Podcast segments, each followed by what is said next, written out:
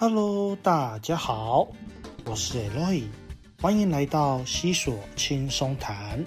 这个系列我会依据生活与中南美洲或是西语世界的特别的主题，透过这样的方式，让我们更加了解西语的文化之美。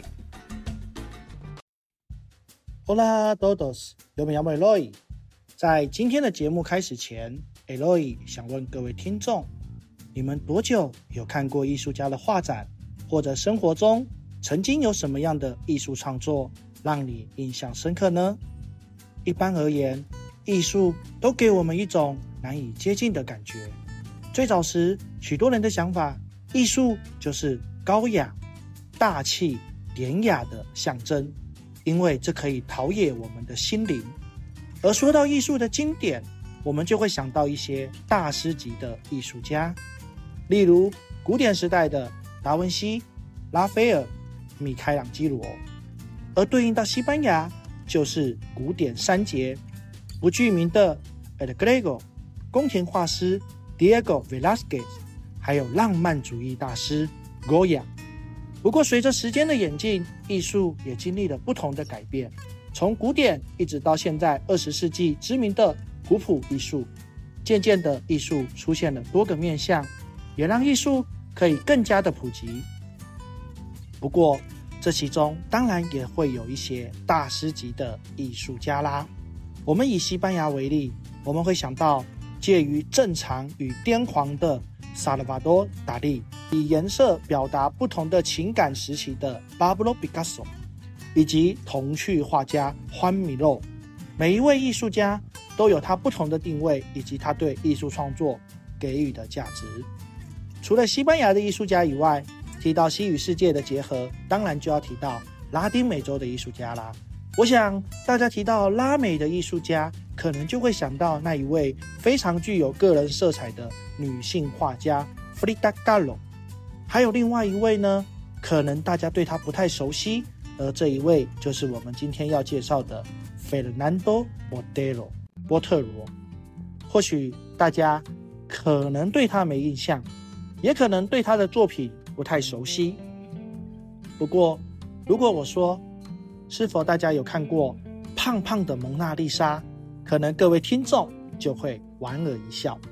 而刚好这胖胖的蒙娜丽莎的作者，就是我们今天要介绍的费德南多·莫德罗。但是让人遗憾的是，莫德罗大师在今年的九月十五日。这一天，因为肺炎的并发症而导致他与世长辞，世界少了一位重要的艺术先驱，但他的艺术风格却深植人心。而谈到 Bordelo 的艺术风格之前呢，我们要来聊聊他的生平与经历。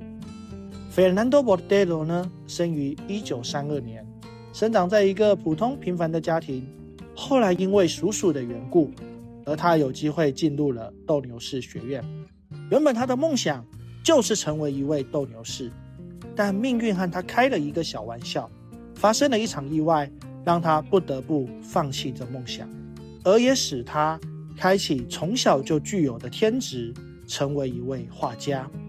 在担任画家的他，虽然过得苦，但是凭借自己的天赋与努力，让自己越往这个画家的梦想中前进。在二十岁的他，便到西班牙学习艺术。当然，为了生活，他借由临摹名画来赚取营收。而这个过程中，也成为他日后创作重要的养分。而后到了意大利，他学习文艺复兴时期的大家。在这过程中，他得到了灵感，并且在他的艺术学习接触到了墨西哥的壁画家 Diego Rivera。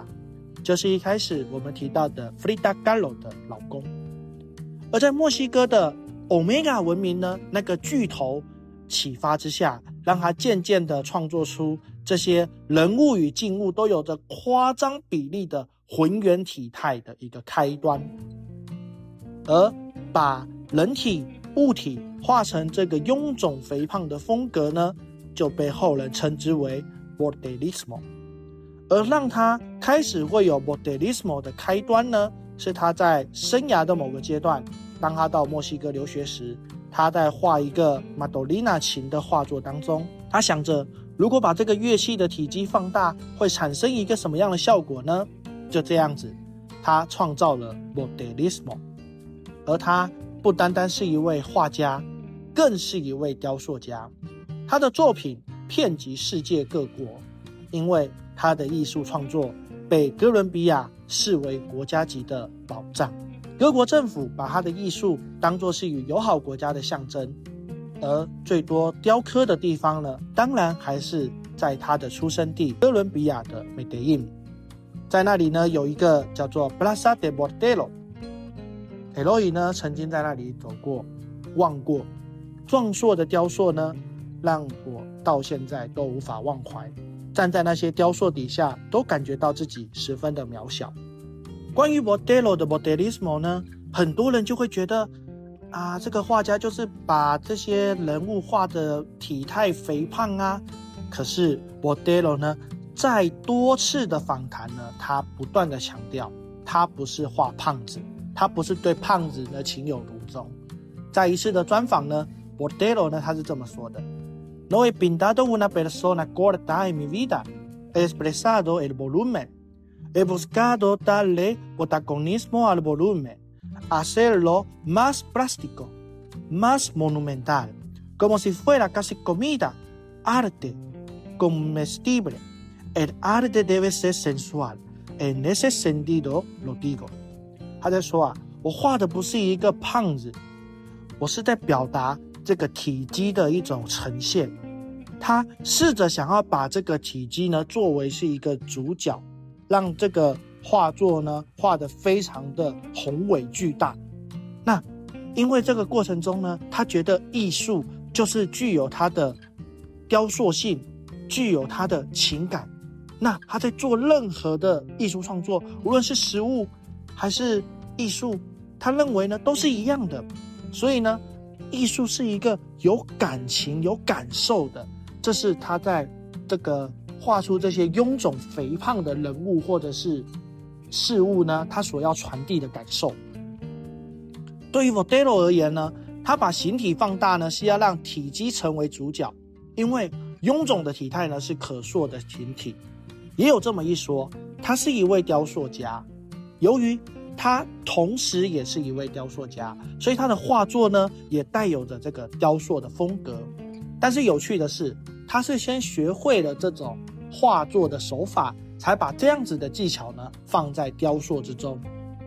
因为啊，雕塑品呢必须要巨大明显才能被人看到，所以他的画作呢透过夸张的把体积放大突出。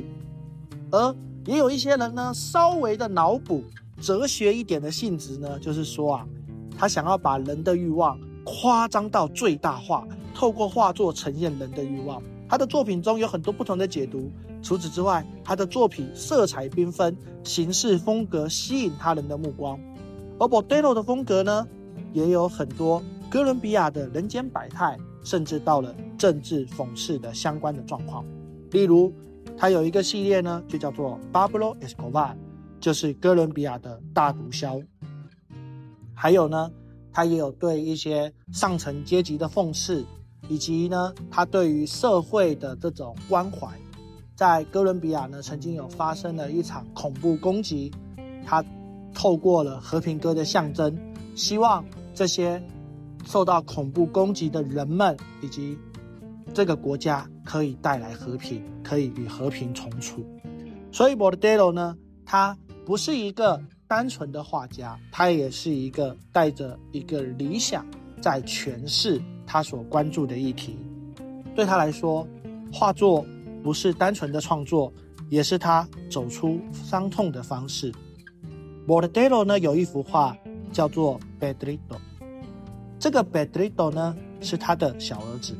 哦，之前和大家分享过，在西班牙文呢，如果在名字后面呢加上一斗。一打呢叫做缩小词，所以呢，Pedrito 呢就是小贝德罗。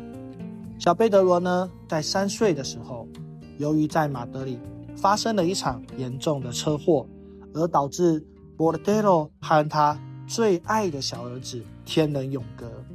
而他透过画作的方式，其实就是一种摆脱自己伤痛的方式。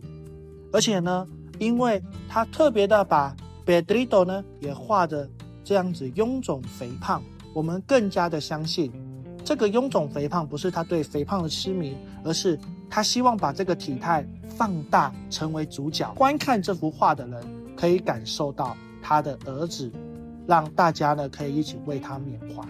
我觉得这是 Bordelo 在他的艺术呈现中一个非常特别的一个部分。从这一幅画呢，我们就可以更加的感受到他的艺术创作的灵感。或许透过这样的方式，他能够让他的孩子永远的陪伴着他。而这一幅画也是他第一个捐给自己的家乡哥伦比亚 Medellin 的 Museo de Andigua 的第一个作品。后来呢，他也把很多的作品呢捐给这个博物馆，因为呢，他希望在哥伦比亚的孩子们可以因为这个作品而有所启发。甚至呢，可以成为下一个 Modelo。当然不是复制他的做法，而是得到新的启发，创造更多的机会，创造更多的艺术家。直至今日，Fernando Modelo 的艺术毋庸置疑呢是世界的瑰宝。虽然他已经离开了这个世界，和他的儿子团聚，但他毋庸置疑给这个世界带来一个特别的瑰宝跟宝藏。大家会永远记得，在二十一世纪有一位伟大的艺术家 Fernando Bordelo。今天的分享就到这里。如果你喜欢我的节目，请把它分享出去给你的朋友。那么我们下次再见喽，Adios，hasta luego。